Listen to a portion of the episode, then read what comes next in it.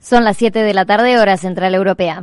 Capital Radio, servicios informativos.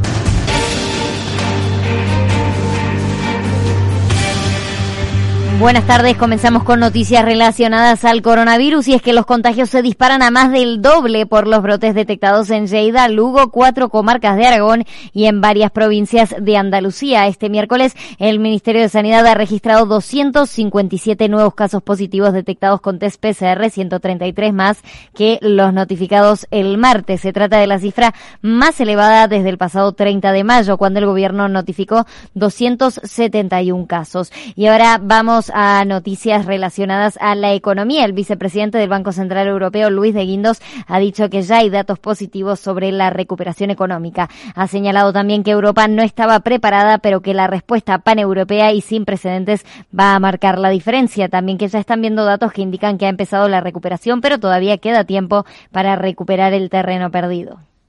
Y a pesar de esta recuperación, después de una caída, como decía anteriormente, intensísima, sin precedentes, eh, nosotros estamos viendo que el nivel de renta previo a la, a la crisis de, de, coronavirus se alcanzará eh, a finales del año 22 o incluso un poquito, un poquito más tarde.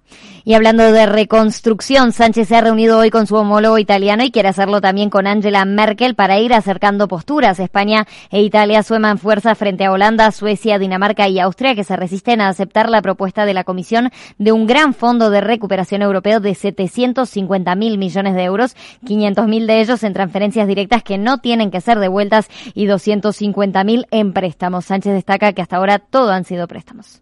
Todas estas líneas son préstamos no son transferencias. Por ahora, Europa solamente ha dado respuesta a través de préstamos. Por eso es tan importante, como bien ha dicho el primer ministro Conte, el que la propuesta de la Comisión, sobre todo en lo referente a los 500.000 millones de euros vinculados con las transferencias y no préstamos, se mantengan en ese, esperemos, acuerdo que logremos el próximo 17 y 18 de julio en Bruselas.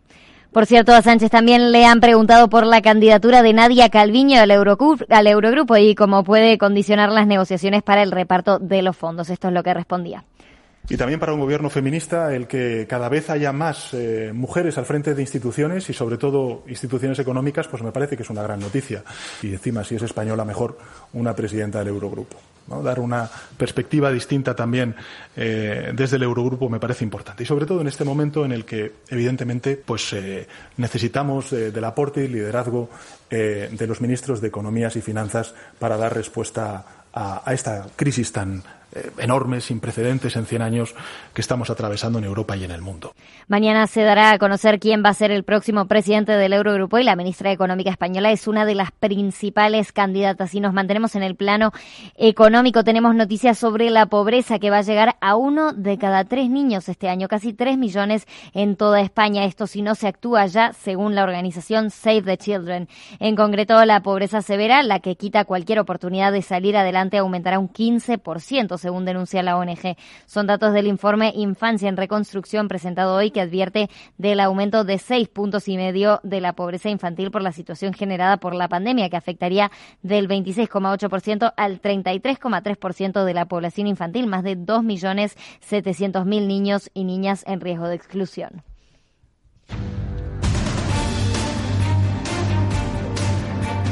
Claves del mercado. Miramos a Wall Street, ahora está en positivo. El Dow Jones avanza un 0,17%, 25.934 puntos. El Nasdaq 100 también está arriba, un 1,04%, están los 10.633 puntos. El S&P 500 lo vemos avanzar un 0,39%, 3.157 puntos. Vamos a mirar al Nasdaq 100. Ahora tenemos en positivo a Walgreens, sube un 0,53%. Activision Blizzard de, de videojuegos también arriba un 0,39% y PepsiCo avanza un 0,31%. Del lado negativo vamos a Regeneral Pharmaceuticals que cae un 0,22% y vamos a recordar cómo ha terminado esta jornada nuestro selectivo español. El IBEX 35 en negativo ha caído un 1,62%, 7.326 puntos.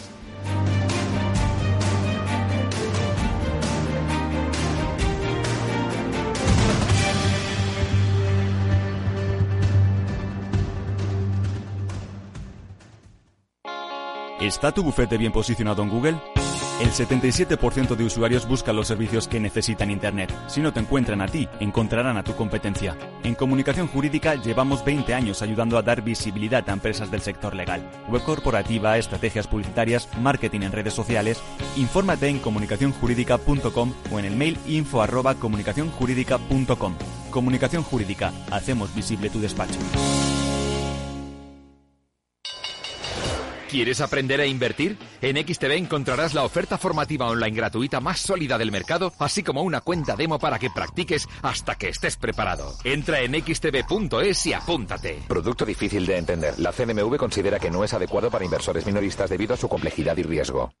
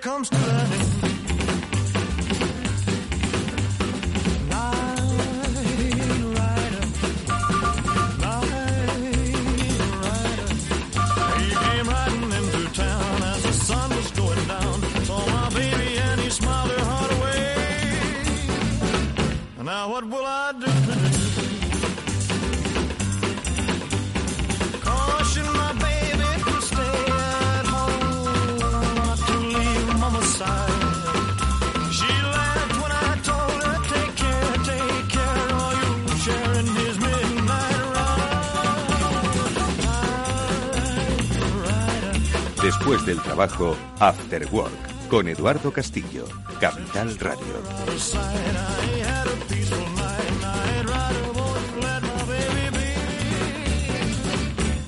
Pues ya estamos aquí. Buenas tardes amigos y bienvenidos un día más al After Work aquí en Capital Radio, que ya comienza en la sintonía de esta emisora en la que hoy vamos a hablar de pues muchos temas, como siempre espero que inspiradores para vuestra actividad profesional y por supuesto vuestra vida, eh, vuestra actividad personal.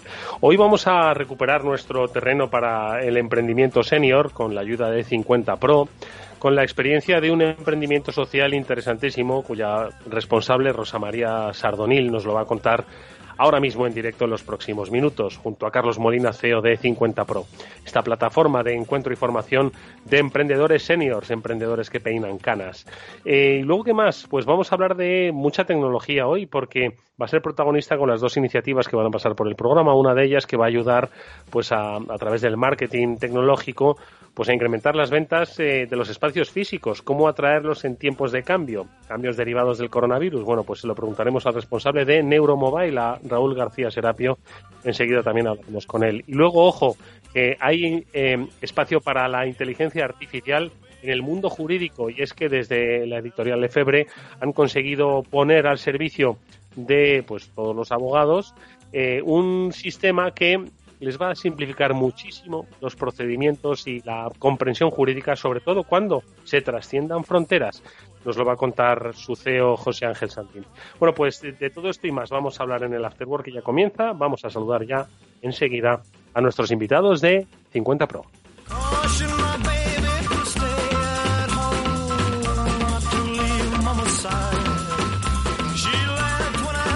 El primero de nuestros eh, invitados es eh, nuestro habitual Carlos Molina, CEO de 50 Pro. Carlos, ¿qué tal? Muy buenas tardes, bienvenido.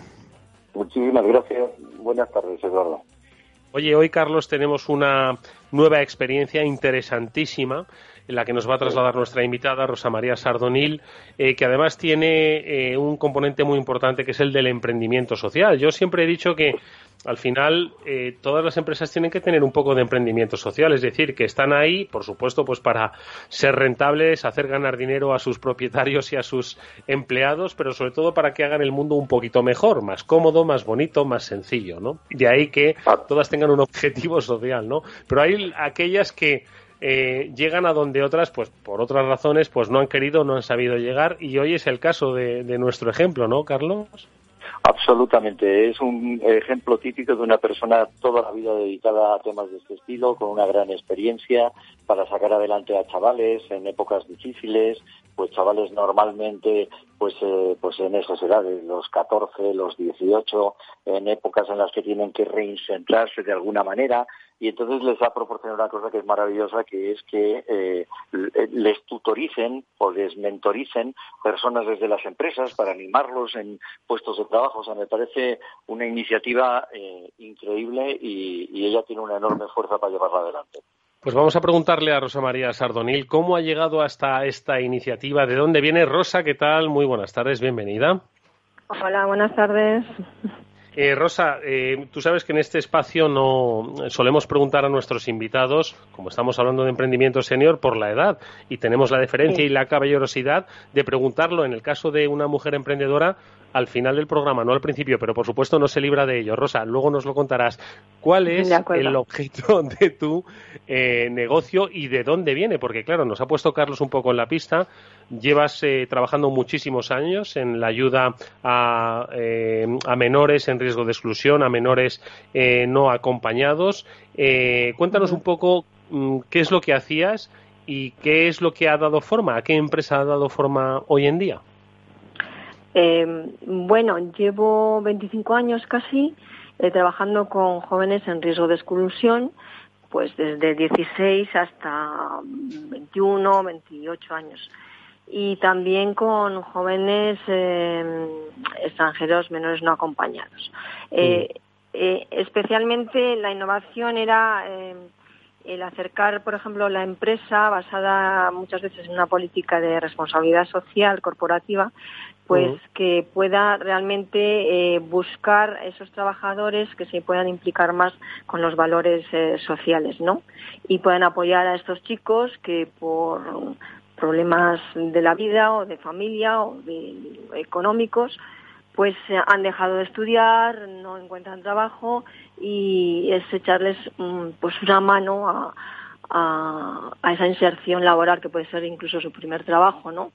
Entonces, mm. bueno, es un poquito eh, acercar un poquito las, la sociedad a la empresa o humanizar un poquito las empresas, ¿no?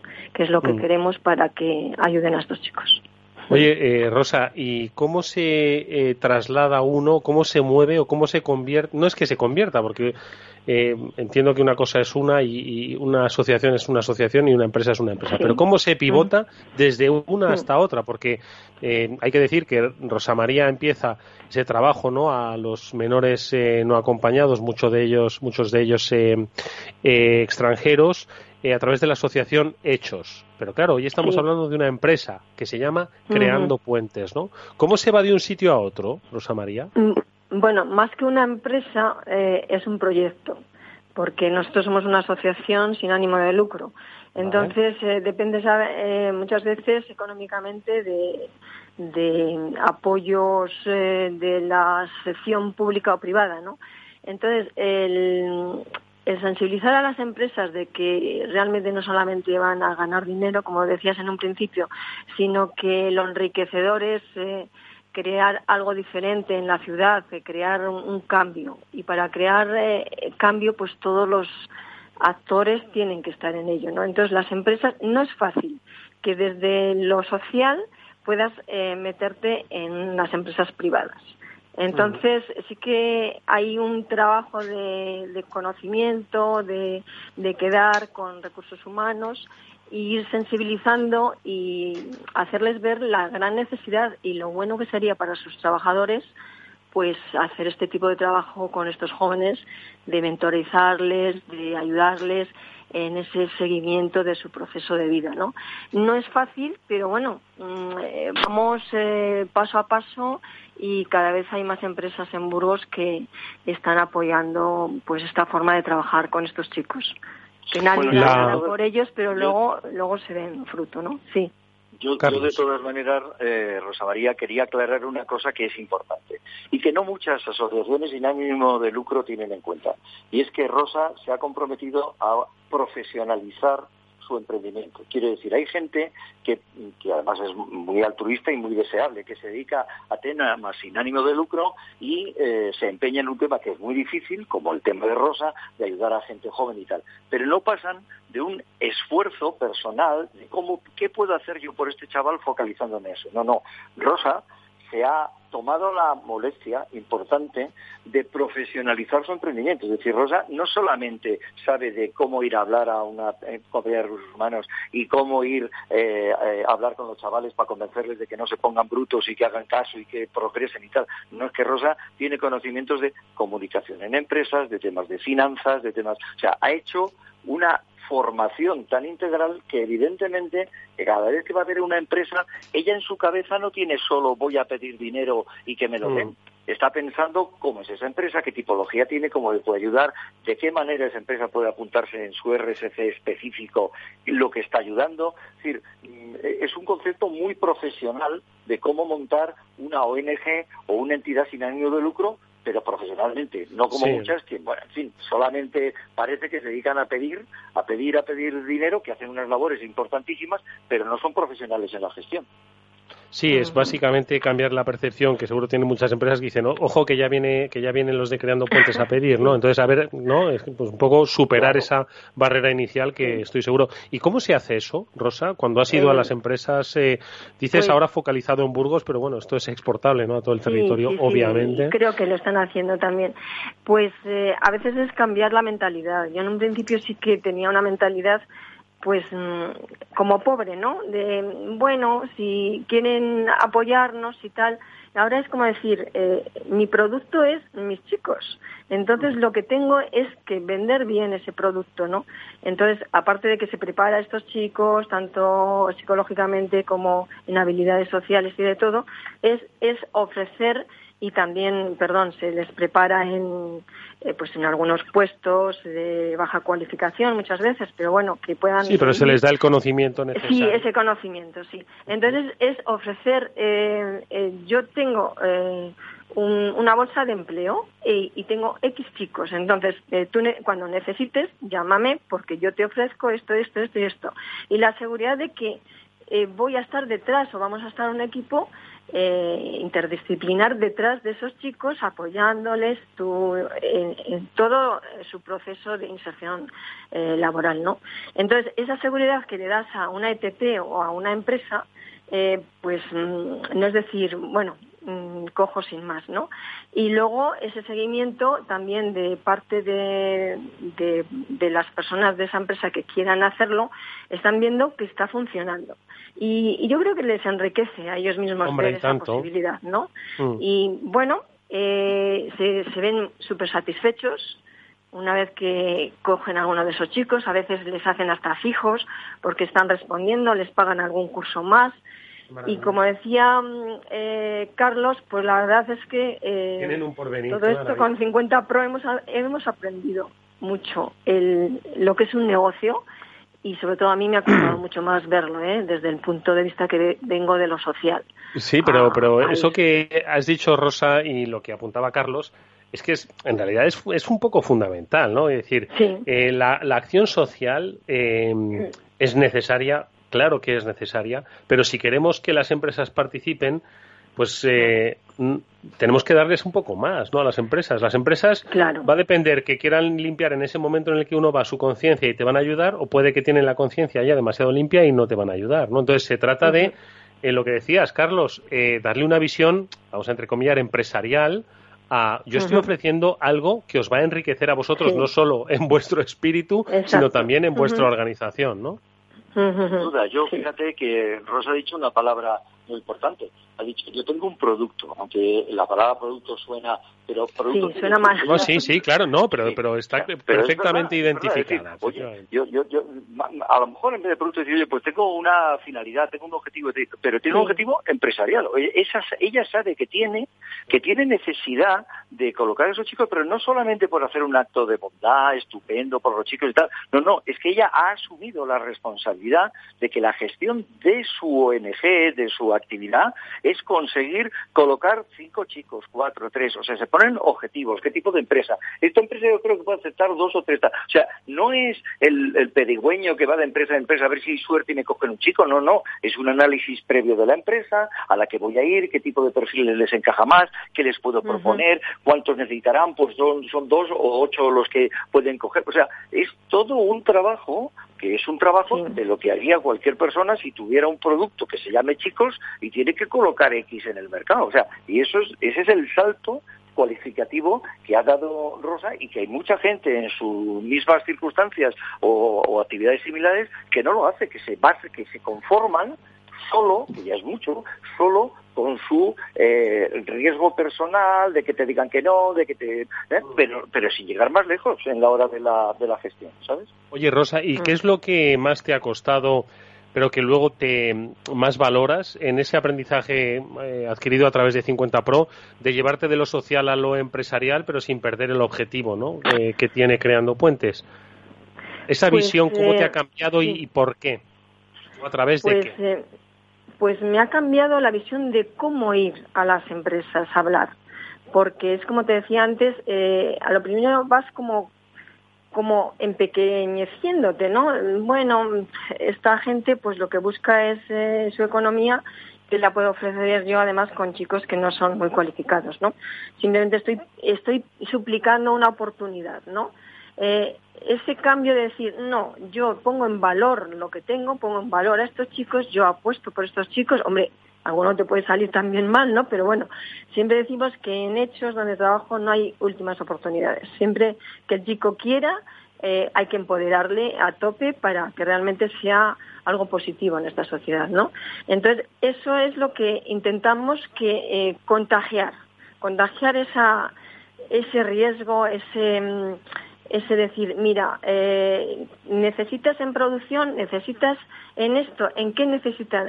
ver lo que decía también Carlos, eh, investigar un poquito qué empresas eh, se están moviendo más ahora o, por etapas y, y, qué y qué necesitan. Entonces, preparar esos, a ciertos chicos en esas cualificaciones, ¿no? Eso, eso, por ejemplo, que has dicho, a mí me parece fundamental, Rosa. O sea, que primero, hablas el mismo lenguaje que la empresa a la que vas. Pues sabes de qué te están hablando cuando te hablan de ahorrar costes, de hacer temas, porque no se te escapa de la cabeza, primero. Y segundo, asumes la responsabilidad de que tus chicos, como todo el mundo, te puede salir mal un producto que tratas de vender. Cualquier empresa puede tener un fallo de eso. Pero te, te preocupas de que hacer que un chico se identifique su formación con las necesidades que la empresa te ha expresado o sea, tú no colocas chicos, ah, pues este allí este allá, me da igual, el que me cojan, no, el que me cojan no. O sea, profesionalmente, ¿cómo puedo ofrecer a esa empresa y cómo al chico lo puedo preparar para que sea el candidato idóneo para el tema, ¿no? O sea, yo, ese enfoque me parece eh, importantísimo cuando, cuando a mí me lo contó Rosa, claro. Bueno, pues em, esto es Creando Puentes, es el proyecto em, desarrollado por hoy nuestra invitada, eh, Rosa María Sadornil, al que os invito que mm, eh, os suméis por lo menos con el interés ¿no? de saber un poco más cómo podríais incorporar eh, personas que, ojo, están deseando tener un porvenir.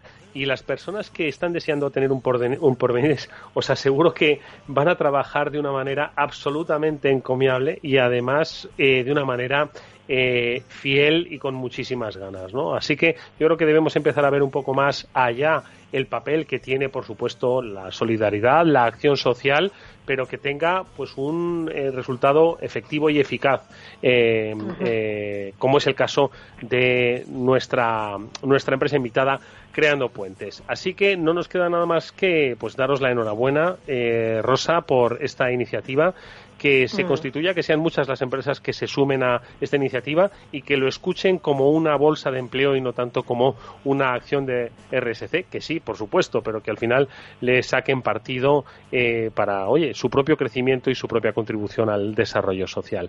Eh, es una empresa que hemos conocido, como siempre, gracias a la actividad de 50 Pro, cuyo CEO Carlos Molina nos ha acompañado nuevamente y la semana que viene estaremos nuevamente con todos vosotros para daros a conocer a, otra emprendedora, otra emprendedora que es eh, nonagenaria, si no me equivoco. ¿Es posible, eh, Carlos? vale.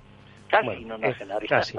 Bueno, hay que decir que nuestra invitada Rosa María no es nonagenaria, pero bueno, tampoco le vamos a preguntar. Hacemos esa excepción. No pero no, no importa no pero es un ejemplo como eh, a partir de... Siempre decimos, Rosa, eh, que a partir de los 45 se pueden hacer muchísimas cosas. Bueno, ya pero tengo sobre 63, no me importa decirlo. ¿eh? Ahí está. A los 63 también se pueden hacer muchísimas cosas adquiriendo conocimiento, como es el caso que han, eh, que han podido. Yo creo que, yo creo que es muy importante eso, apuntar que el tema de emprendimiento, hay gente que le suena emprender como a alguien ambicioso de 25 años que quiere forrarse de dinero y tal, que no digo que esté mal, y me parece bien, y los hay, pero el emprendimiento es mucho más vasto. Esta misma mañana leí una noticia eh, de que parece que los seniors van a desaparecer de las grandes compañías porque las compañías no quieren a partir de ahora tener senior en las, en las eh, plantillas y lo que quieren es contratar freelance eh, para un proyecto, para otro proyecto y sin compromisos de tener pagos fijos. Bueno, es que la gente no se da cuenta que un freelance es un emprendedor. O sea, se, se, le puede llamar con distintos nombres, pero un freelance que antes a lo mejor hacía solo una cosa, ahora tiene que preocuparse de ser suficientemente, eh, estar suficientemente capacitado para saber que tiene que comunicarse, para que la gente llegue a él, para que le compren, para que controlar cobros y pagos en la Todo eso, eso es un emprendedor. Eso es lo que, lo que se llama emprendedor, independientemente de que trabajes solo, con dos personas, con tres, o que montes una empresa con cien. ¿eh? Pero el espíritu es el mismo que es el que intentamos nosotros eh, potenciar desde 50 Pro. Pues ahí están, los proyectos eh, hechos realidad, como es el caso de Creando Puentes de Rosa María Sardonil. Gracias, Rosa María, mucha suerte para el Muchas futuro gracias y gracias, Carlos. Un fuerte Un abrazo, Rosa. Adiós, adiós. Otro, gracias. Adiós, adiós. Adiós.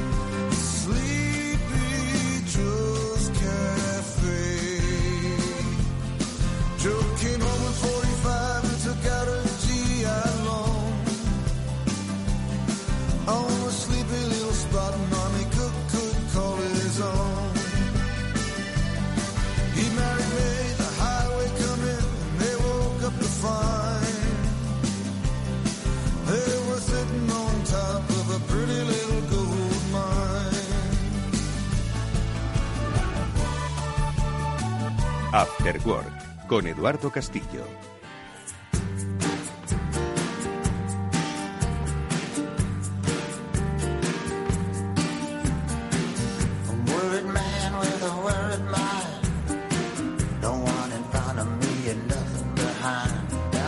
Seguro de que ya por fin habéis ido de compras, teníais muchas ganas de hacerlo. Bueno, estáis yendo un poco en modo prudente, ¿no? Pues por aquello del confinamiento y por supuesto lleváis vuestra mascarilla y vuestro gel hidroalcohólico en el bolsillo. No tanto para vosotros, que también, sino para igual proteger a los demás. Ojo. Bueno, pues estamos yendo de compras, entramos, pero no compramos. Nos falta el último paso. ¿Cómo podemos incentivar el consumo urbano? ¿Cómo podemos utilizar herramientas para que entren en nuestra tienda y se decidan hacer la compra? Bueno, pues esto es algo en lo que ha pensado nuestro invitado, que a través de la compañía Neuromobile pues quiere de manera remota pues ayudar a todos esos negocios a que hoy que se enfrentan pues a estos cambios de hábito de los consumidores pues no vean tan impactado ¿no? que no acabamos de rematar esas compras. Raúl García Serapio, su fundador. Raúl, ¿qué tal? Buenas tardes. Hola, buenas tardes, ¿qué tal? ¿Cómo estás? Oye, Raúl, ¿tienes la, la varita mágica de hacer que eh, la persona, el consumidor, entra en nuestra tienda, coge el producto y lo compra y no lo vuelve a dejar en el stand? ¿O todavía falta para eso? No, no existen varitas mágicas para esto. esto es más, Por desgracia, más- ¿verdad? Hombre, claro, si no, dicen que la varita mágica de- del comercio electrónico la tiene Amazon, pero pero luego nos encontramos que, que tampoco que tampoco es así. Al final la, la tecnología es solamente un medio para que en este caso nosotros tenemos un desarrollamos un- una tecnología para esto, pero al final todo se basa en una en una estrategia y en una gestión. La tecnología sola de por sí no, no, no hace nada. Porque vosotros, ¿qué es lo que habéis visto, Raúl, a través de Neuromobile que le pasaba y que le pasa a las empresas, quizás cada vez con más frecuencia, porque somos más de comercio electrónico y ahora de una manera inevitable por eh, las circunstancias derivadas de la COVID-19? ¿Qué es lo que habéis visto que están cambiando los hábitos de los consumidores? ¿En qué? Bueno, al final, eh, antes del antes del COVID teníamos la teníamos como la especie de leyenda urbana de que el comercio electrónico, que todo el mundo comprábamos en el comercio electrónico, cuando cuando la realidad es que el impacto sobre las ventas totales era mínimo, no, no llegaba al 8% del total del total de la compra. Somos un somos una sociedad que le gusta comprar en la en la tienda física.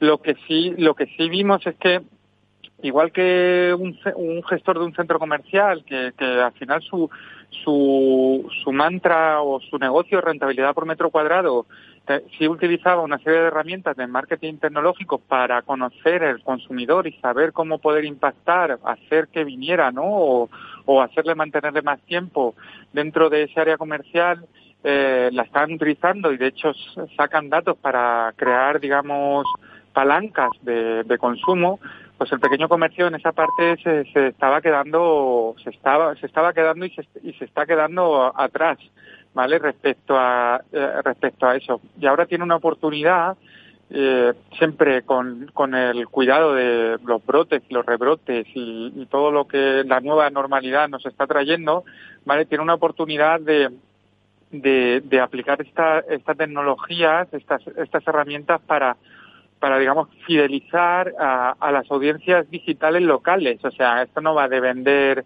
por Amazon o de vender, eh, de montar un marketplace así porque sí, sino de, oye, a la gente que tengo alrededor mío, ¿cómo puedo, eh, en base a cuatro acciones, hacer que venga o poder venderle a través de mis canales digitales de forma eficiente para luego traerlo al punto de venta. Eso es un poquito lo que lo que, que, lo que estábamos es, buscando. Entonces, Raúl, yo estaría dirigiéndome o, o, vosotros os estaréis dirigiendo a la floristería de mi barrio, os estaréis dirigiendo a la tienda de electrónica de mi zona. ¿A quiénes os estáis dirigiendo? Pues mira, eso es una muy buena pregunta, porque al final... Eh, no no es muy habitual eh, hacer buenas preguntas en mi caso, pero bueno, ya que la he formulado, pues vamos a por ella. no, no me malentiendas. lo, que te quiero, lo, que te quiero, lo que quiero decirte es que al final esto de, todo lo que al final el, el, tendero, el pequeño comercio es el pequeño comercio, ¿vale? Y tiene una serie de virtudes que no tiene que no tiene un centro comercial, ¿vale? Y, y lo que nos y, y una de sus virtudes es que sabe sabe vender, o sea, quiero decir, tiene una tiene pues ese trato, esa cercanía y, y, no tenemos por qué enseñarle a manejar redes sociales, a manejar a manejar a montarse su propia web. Nosotros al final nos dirigimos a gestores de centros comerciales urbanos. Bien pueden ser asociaciones, bien puede ser eh, ayuntamientos. O sea, al final nosotros no, no, no somos de los que creemos que la herramienta la tiene que manejar, la herramienta para dinamizar un, un comercio o una zona o una zona comercial no la tiene que, no la tiene que manejar no la tiene que manejar el, el tendero. Ya bastante tiene con vender y con y con y con estar detrás de, de, del mostrador. Y entonces, eh, Raúl, en aquellos eh, lugares donde pues aplicáis eh, vuestra herramienta, ¿qué es lo que lográis un poco de cara a lo que es el flujo de gente, de cara al consumo, de cara a las tiendas que están ubicadas. ¿no? dentro de lo que es un centro? Bueno, pues, ¿Qué es lo que lográis? Lo que, lo, lo, que logramos primero es conocer realmente qué está pasando en ese centro, en ese centro comercial abierto, ¿vale? Es decir, qué tipo de perfil, qué tipo de perfil es el que predomina en ciertos, en ciertos momentos del día, ¿vale? Y sobre todo lo que siempre buscamos, al final nosotros tenemos tres, tres indicadores básicos, que es atraer a gente, mantenerlo más tiempo y aumentar el ticket medio. Esas, esas son las tres, las tres, los tres KPI por lo que se, por los que se debe regir una, una herramienta de este tipo. Entonces, mediante dinámicas de fidelización, mediante dinámicas de actividades, juntando tema ocio con tema comercial, eh, no sé, gincanas, rutas de la tapa, o sea, mil cosas que, mil cosas, mil, mil, mil actividades que tiene un entorno, un entorno urbano que a un centro comercial tiene que crear su propia campaña, pues utilizando estas actividades y juntándola con un poquito de Big Data y un poquito de análisis y decir, oye, si hacemos esto, creemos que puede aumentar un 20% el tráfico, pues con eso es, ese, es, ese, es nuestro, ese es nuestro cometido. O sea que entonces podrían ser, por ejemplo, eh, vuestros clientes, pues una asociación, eh, estaba pensando no lo de la ruta de la tapa, ¿no? Imagínate, oye, la asociación de, de, de, de hosteleros y reposteros de, de, de restauradores, digo, de Chamberí, por ejemplo, dicen, oye, ¿nos puedes hacer un poco un, un, una prueba pues para ver qué podríamos desarrollar pues para incentivar un poco nuestra actividad? ¿Sería, por ejemplo, así? Sería sería un sería un buen ejemplo eh, sería un buen ejemplo pero lo, lo que siempre lo que estamos buscando aquí es Eduardo es, un tema de es un tema de, al final, lo, lo que sí nos estamos dando cuenta con todo el tema este del COVID es que se necesita profesionalizar la gestión del centro del centro comercial urbano, del centro urbano, como, como lo queramos llamar. Sí. En este caso, nosotros en los proyectos en los que estamos entrando son Sí. ciudades que son desde 30.000 habitantes a, a, a 300.000, ¿vale? Donde donde nuestro donde nuestro gestor pues en este caso son asociaciones de, de comerciantes que son proactivas vale que esa es la diferencia la diferencia es que son realmente son muy proactivas han sido muy proactivas en, en lo físico es decir no han, no han parado a hacer iniciativas y tal y ahora se han tenido que convertir así de la noche a la mañana en digital porque ha venido un tsunami Sí. esto es una transformación digital esto Sí. es un tsunami digital pero han tenido que convertirse en muy proactivos digitalmente para para pues, bueno para sobrepasar esta esta situación pero es buscar mm, nosotros eh, creemos mucho en que no creo que tarde mucho en darse cuenta tanto administraciones como instituciones en que la profesionalización del centro urbano vale Eh, se tiene- es, es una necesidad imperiosa Oye, eh, ¿dónde estáis? Estáis en Murcia, pero operando internacionalmente, ¿no? Sí, nosotros decimos que estamos en Nacho Valley. que es, que es el, somos el Silicon Valley de, Europa.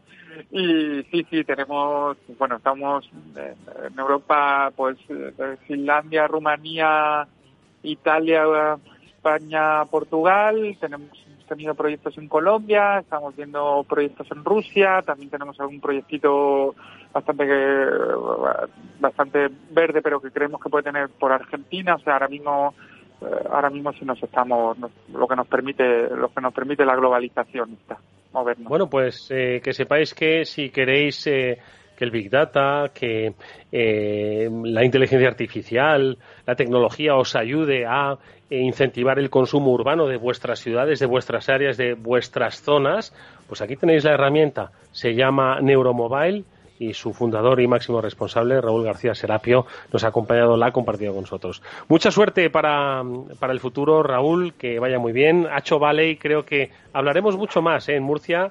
La gente quizás no lo sepa, pero hay un emprendimiento tecnológico interesantísimo y en muchas ocasiones ya hemos conocido eh, empresas muy destacadas y que lo van a ser todavía más. Ojalá sea el caso de Neuromobile. Raúl, gracias, mucha suerte, hasta muy pronto. Muchas gracias, pronto. Un fuerte abrazo. Para reflexionar, para valorar, para decidir. After Work. Hola, soy Leopoldo Abadía, autor de La Crisis Ninja, y quiero hablaros de lo normal. Lo normal es que cuando compramos algo sepamos cuánto tenemos que pagar, ¿no? Pues eso mismo debería suceder a la hora de invertir. Por eso me gusta Finanbest, comisiones bajas y claras, sin letra pequeña. Entra en finanbest.com y descubre que lo normal es extraordinario. Lo normal es Finanbest. Eduardo Castillo en Capital Radio. After Work.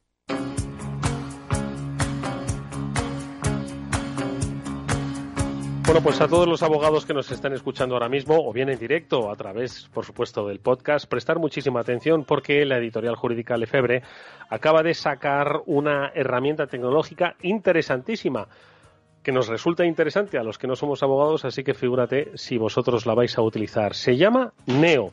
Y básicamente, gracias a la, a la inteligencia artificial, podríamos estar hablando de la primera red semántica legal. Esto, yo no sé si es una especie, ahora nos lo va a explicar nuestro invitado, una especie de traductor que nos va a permitir agilizar procesos, pues cuando, tengamos, por ejemplo, pues eh, eh, trabajos o litigios de carácter eh, internacional y que de alguna forma, bueno, pues ha- hagan que pues la- las normas eh, no solo del resto de los países, sino también los propios componentes eh, eh, jurídicos textuales, pues al final mm, lo que hacen es simplemente ralentizar el trabajo, supongo. Pero bueno, eso nos lo va a contar, como digo, José Ángel Sandín, que es el CEO de Lefebvre. José Ángel, ¿qué tal? Muy buenas tardes. Hola, ¿qué tal, Eduardo? Buenas tardes. Oye, cuéntanos, porque nosotros siempre estamos muy acostumbrados ¿no? a hablar de tecnología y a hablar de la implementación y la transformación digital, gracias a la tecnología, de numerosos sectores de la actividad. Pero siempre que llega el sector jurídico y hablamos de los eh, abogados, nos ponemos muy contentos porque da la sensación de que, como los códigos penales son del siglo XIX, pues que estos no tienen cabida, ¿no? que la tecnología no tiene cabida ¿no? en, su, en su haber y todo lo contrario, ¿no? Creo que además son herramientas que hacen pues muchísimo más eficaz el trabajo y, por supuesto, el desarrollo de la actividad económica. ¿Qué es NEO exactamente? ¿Qué es lo que habéis creado en Lefebvre? Bueno, efectivamente, lo que decías sobre los abogados es, cierto. O sea, no, no solían ser un, un, colectivo muy, muy tecnológico, pero sí es verdad que en los últimos años han acelerado, lógicamente, su adaptación y ahora mismo se puede decir que están viento en popa.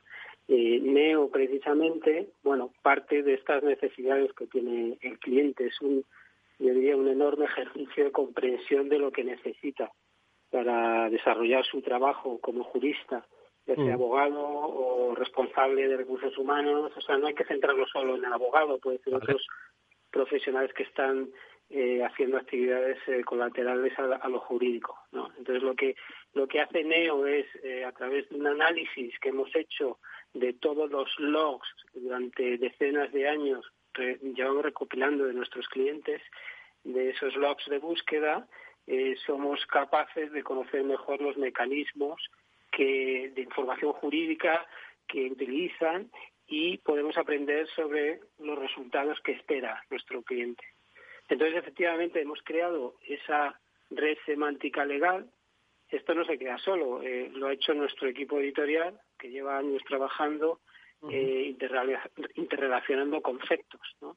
Y gracias a este análisis continuado de los logs de, búsqueda. Eh, en fin, al final el, resultado, te puedo poner un ejemplo muy, claro. Sí, sí, es, que, lo visualicemos, eso es. Sí, a ver, si un cliente ha buscado, por ejemplo, años paros, pares, años impares y custodia, nosotros somos capaces de interpretar que estos términos están relacionados con acuerdo de divorcio y, con, por ejemplo, niños menores de edad. viendo este ejemplo, podemos visualizar cómo trabaja NEO, interrelaciona términos que crean cientos de miles de conceptos jurídicos y se crea de esta manera una red semántica que permite comprender mejor lo que quiere el cliente. En definitiva, es muy es actuar con empatía. Neo piensa como están pensando los humanos. Esto es grosso modo lo que lo que permite hacer Neo. ¿no? Al final, eh, claro, no, no es solamente estar. Esto es como un motor unido a la inteligencia artificial, utiliza todo este big data, el machine learning, entrenamos a la máquina para aprender y así acertamos mejor con los resultados de búsqueda. Nuestro eh, cliente de esta manera tiene mucha más seguridad eh, la seguridad de que va a encontrar los resultados que forman parte de la solución en tiempo récord. Porque, José Ángel, precisamente por eso te quería preguntar, es decir, sin Neo, eh, ahora mismo un despacho o un área de recursos humanos, eh, cuando pues, realiza un trabajo, una consulta o, quiere acometer un, procedimiento, sin Neo, ¿Cómo sería? ¿Se tarda más? ¿Costaría más? ¿Tiene que dedicar más recursos, más tiempo? Eh, con Neo al final estamos agilizando eh, esos procesos. ¿Cuál es un poco esa sustitución? Dicen que las máquinas pues vienen a sustituir esos, hacer más eficaces y eficientes ¿no? los procesos que todavía seguimos haciendo con las manos. ¿no? Entonces, ¿este es el caso de, Neo, José Ángel? Sí, efectivamente. Mira, podemos usar como ejemplo lo que ha pasado con el COVID-19. De repente eh, ha habido una producción normativa enorme, prácticamente a diario veíamos que el gobierno sacaba un nuevo Real Decreto, los abogados a la vez, mientras tenían que ponerse al día de estas novedades jurídicas, estaban recibiendo miles de peticiones de sus clientes por toda la inseguridad que esto les creaba, querían hacer ERTE rápidamente, reorganizar sus negocios, etcétera. Entonces la misión del abogado es darles seguridad de que están aplicando la, norma correcta y de la manera adecuada.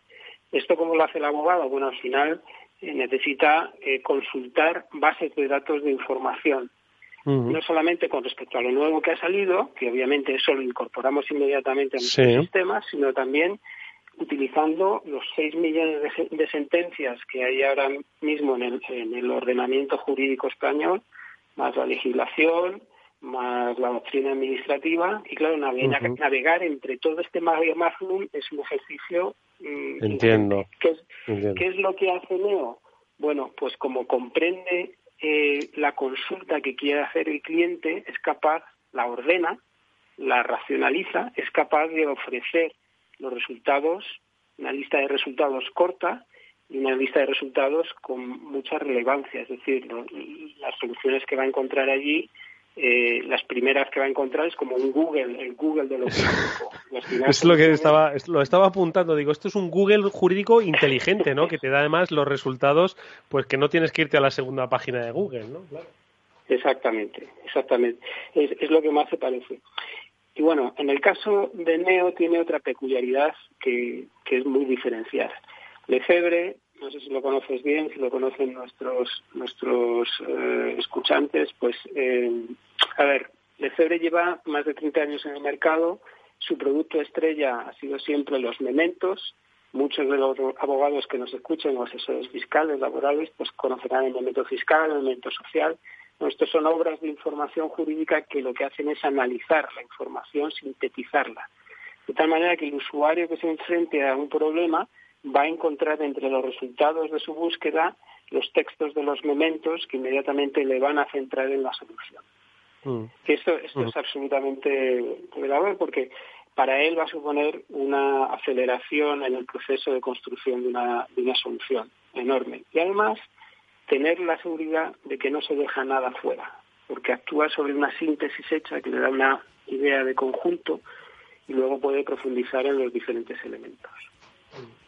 Y, y un aspecto más, eh, José Ángel, el que decías que era no solo es eh, patrimonio de, de la ciencia jurídica, sino que también el área de los recursos humanos. ¿Quién es más y por qué se pueden eh, beneficiar en este caso de, de los contenidos de Neo? Bien, eh, yo hacía alusión efectivamente a los responsables de recursos humanos. Eh, la conflictividad laboral les llega muchas veces un poco de, de manera muy directa y muchos de estos eh, responsables de recursos humanos suelen tirar de abogados para resolver sus dudas. Pero es mucho mejor hacer eso con una buena idea ya de, de, de la génesis o de, o- de lo que compone el problema. De esta, de esta forma pueden dialogar o plantear las cosas mm, de una manera más eficaz a su, a su abogado o incluso resolverlo ellos mismos. Si es una gran empresa, eh, obviamente es posible que tenga hasta un equipo jurídico dentro que se esté ocupando de determinadas cuestiones laborales. Y luego, si bajamos ya a un terreno de pyme, tenemos contenidos jurídicos específicos para ese nivel de, de conocimiento jurídico que pueden no ser muy tan tan evolucionado o tan intenso o profundo como lo que puede ser el de un abogado. Entonces, para ellos tenemos textos hechos específicamente con el lenguaje un poco más llano, sin utilizar tanto término jurídico, yendo mucho más al grano y no entrando en una profundidad tan, tan excesiva. O sea que, claro, es que no hay dos clientes iguales. Dependiendo de, mm, de cómo sea el cliente, nuestro producto se puede adaptar en contenidos a la necesidad de, de ese cliente tanto al nivel de conocimiento jurídico como a las materias que trata. Si puede ser un civilista, a lo mejor, que atiende pues fundamentalmente divorcios, o puede ser un fiscalista o un, o un mercantilista con muchísimo conocimiento jurídico. Sí, sí, sí. Seis millones. el- Hoy, seis millones de sentencias, oye, que están ahí. Fíjate, claro. Entonces, Bueno. lo- tenemos que imaginarnos que cada profesional va a encontrar, eh, va a poder mm, parametrizar su producto, recortarlo según su necesidad de contenido. Entonces, esto también es súper útil. Pues ahí está. Se llama Neo, es la herramienta de inteligencia artificial que Lefebvre pone al servicio de la comunidad jurídica y más allá, y cuyo CEO José Ángel Sandín nos la ha explicado estupendamente. Los abogados, ojo, que saben de tecnología, cada vez más. Gracias, José Ángel. Ha sido un placer. Un fuerte abrazo. Gracias a ti, Eduardo, y muchas, muchas felicidades por el programa. Gracias, gracias.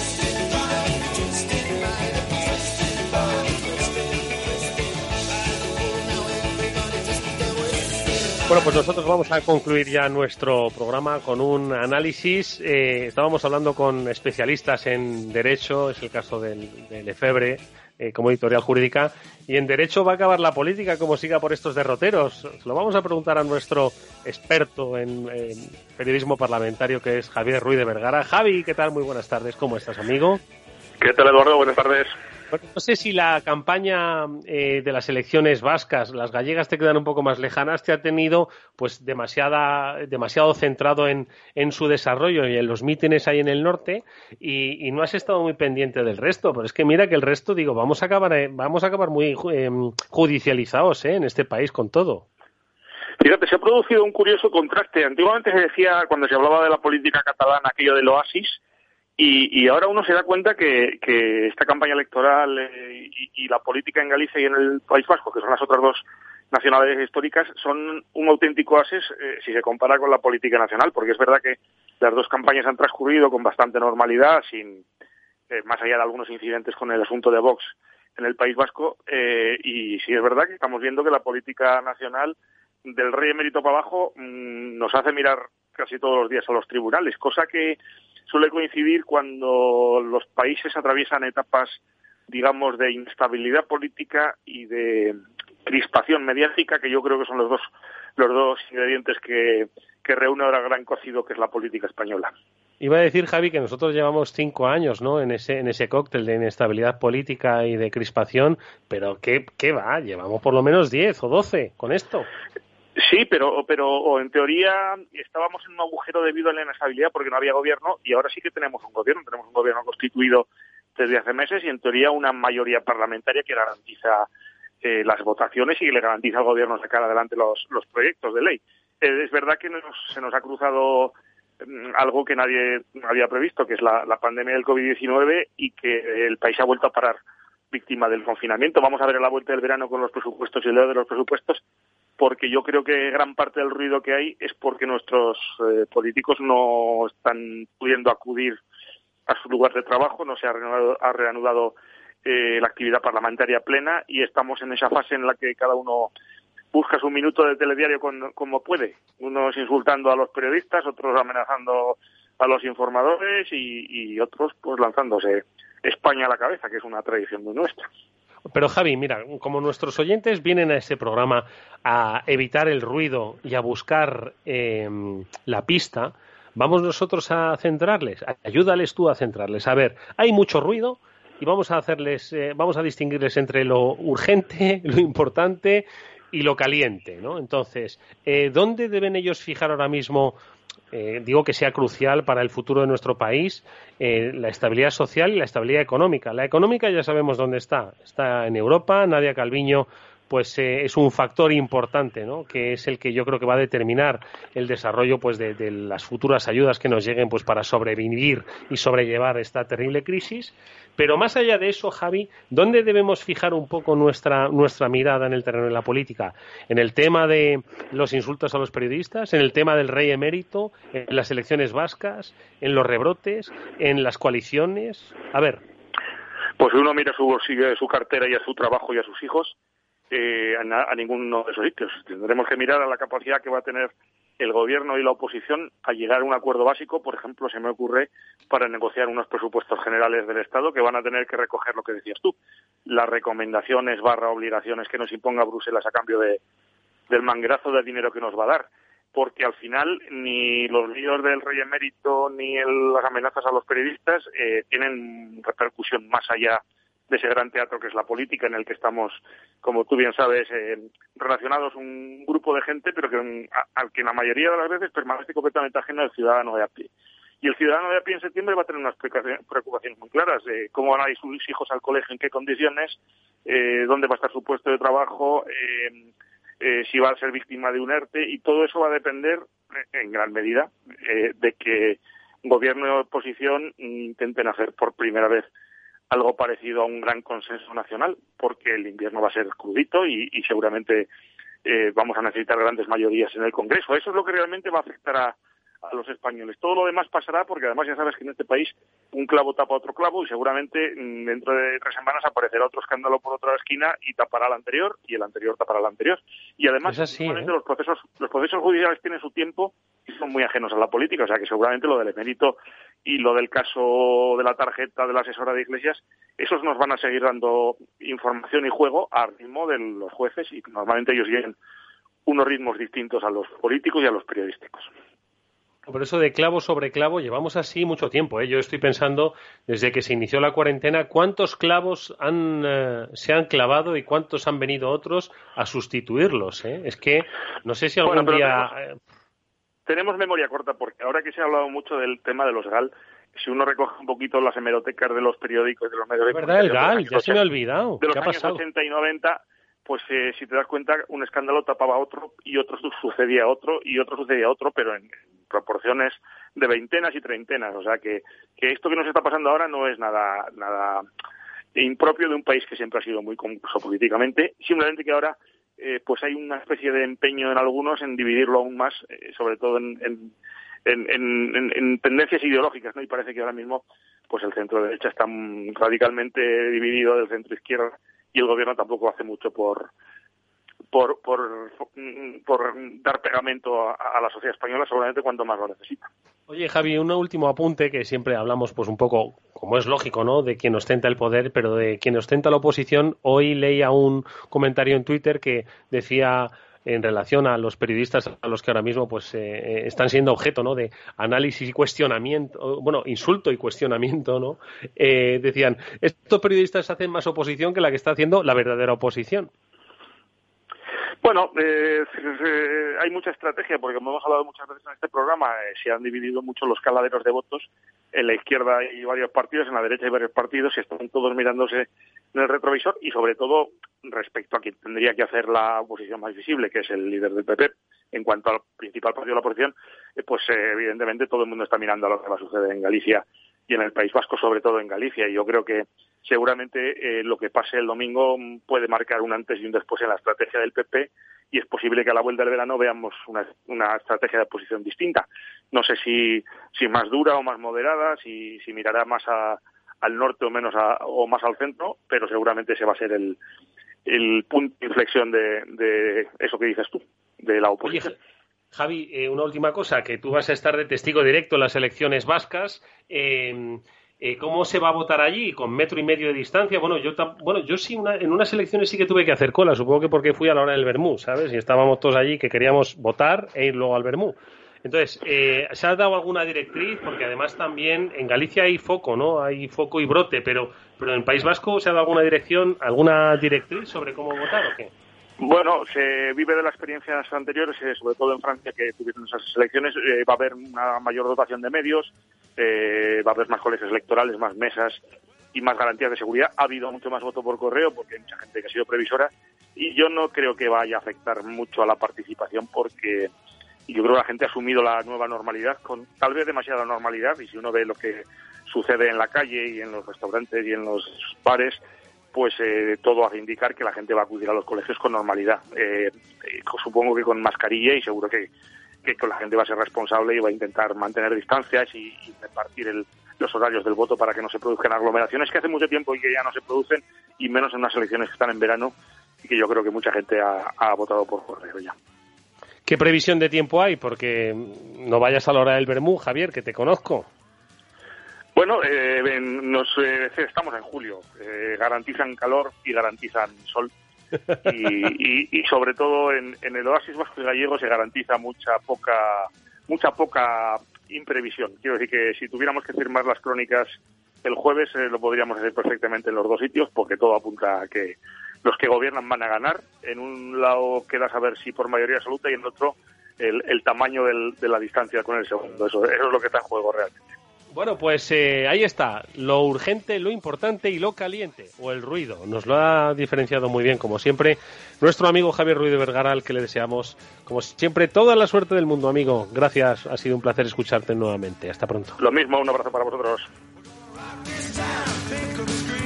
Y como siempre, nos despedimos dándos las gracias por estar ahí, especialmente a Néstor Betancor, que gestiona técnicamente el programa, y aquí Eduardo Castillo, agradecido de que estéis ahí. Hasta mañana.